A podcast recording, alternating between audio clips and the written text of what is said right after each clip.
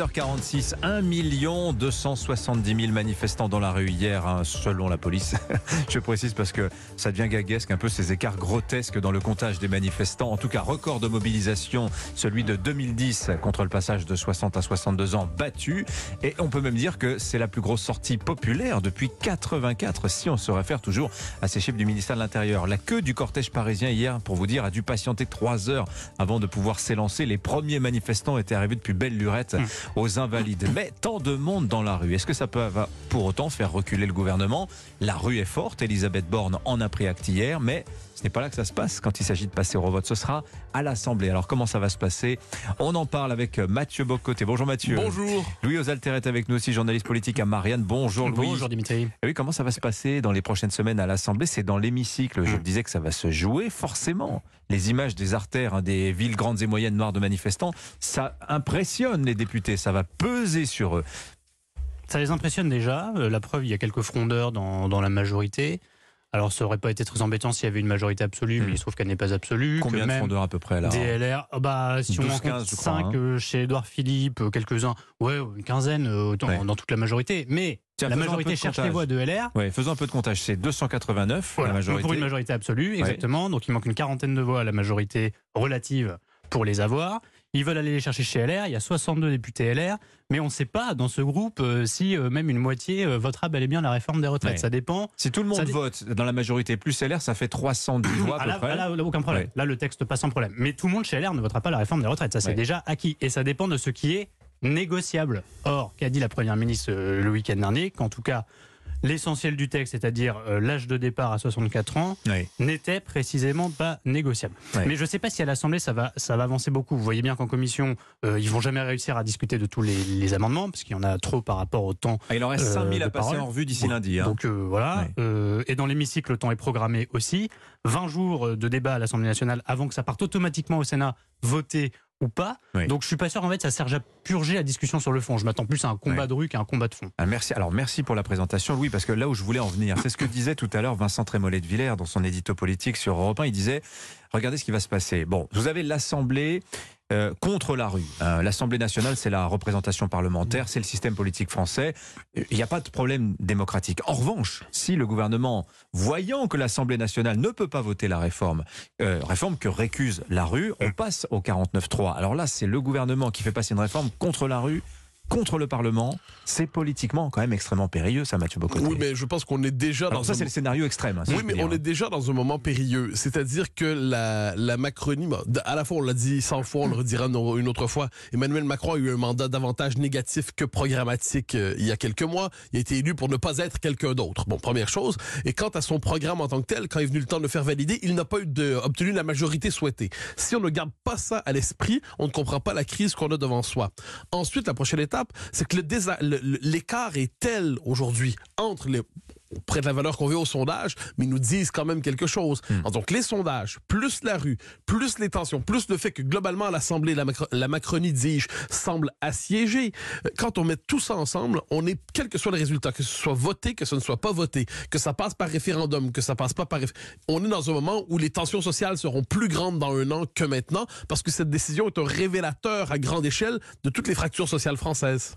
Vous, vous dites que dans un an, les tensions sociales seront plus vives Oui, parce que la, trace laissée, on, ça fait des années que d'excellents historiens, d'excellents sociologues spéculent ou analysent euh, la France périphérique d'un côté, la France des métropoles de l'autre. C'est ce, que vous nous ce que vous nous disiez hier matin. Vous disiez que cette crise des retraites, finalement, elle concentre 30 ans de malaise français. Exactement. Et le fait est que ce malaise n'est pas à la veille de se dissiper. Cette réforme, dans un autre pays, on l'a dit, aurait pu être technique. Elle n'est pas traitée comme telle en France.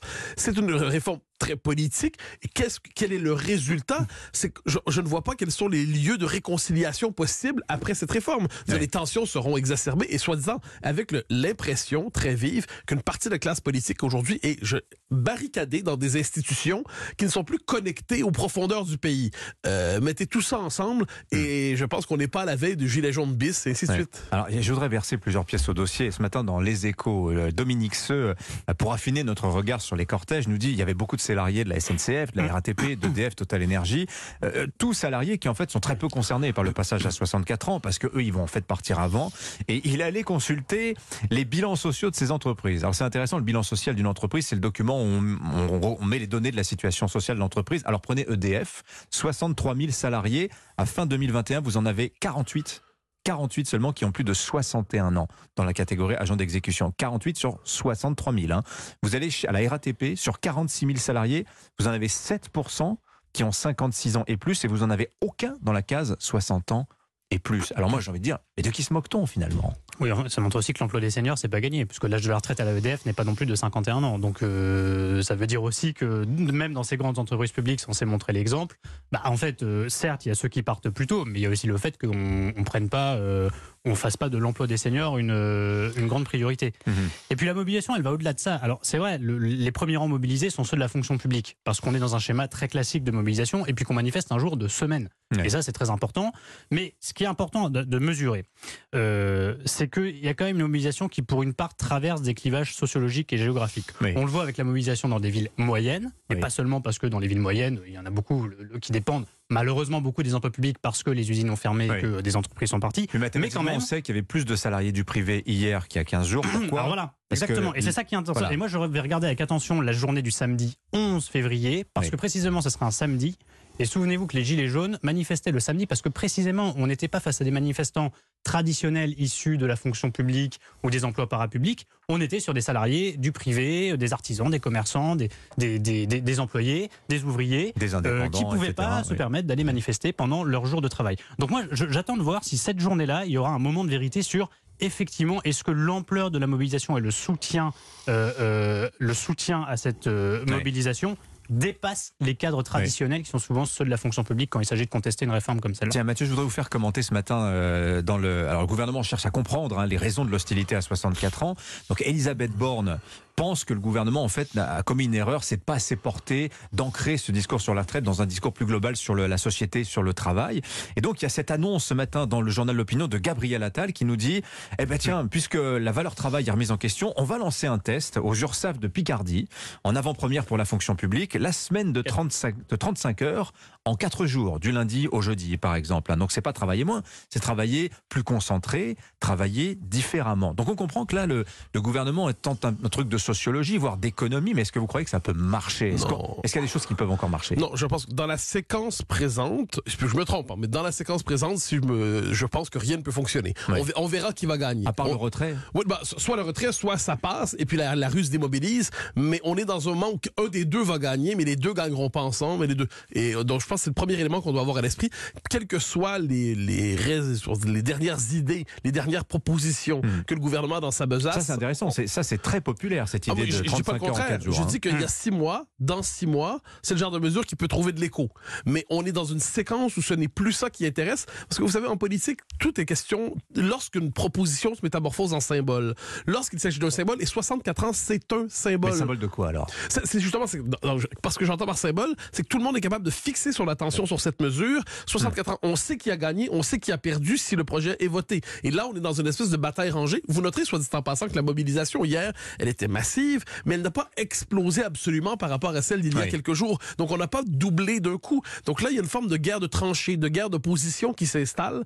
Et ça, mettez tout ça dans l'esprit. Ensuite, dans six mois, si le gouvernement comprend, ou à tout le moins a l'impression que le rapport des Français au travail, le rapport des Français au, temps de loisirs, euh, tout ça est une question centrale, ça peut être un chantier intéressant pour le reste du quinquennat. Il n'y a pas de doute là-dessus. Mais dans la séquence présente, toute cartouche utilisée est une cartouche gaspillée, je crois. Donc on est, Louis Azalter, vous pensez comme Mathieu, dans une impasse politique ah totale pour le gouvernement Sur les deux trains qui se, qui se foncent dessus, et maintenant il faut voir le, le Donc soit des dégâts. soit on passe en force et on, abîme la démocratie, soit on, renonce et on se tue politiquement. C'est bah, ça un peu si Macron du gouvernement. Il est évident qu'il il perdra le soutien de, ce que j'appelle sa minorité électorale, c'est-à-dire les gens qui sont pour la réforme, qui sont minoritaires dans le pays, qui ont voté Macron, euh, profit de gens qui ont voté Macron euh, dès le premier tour.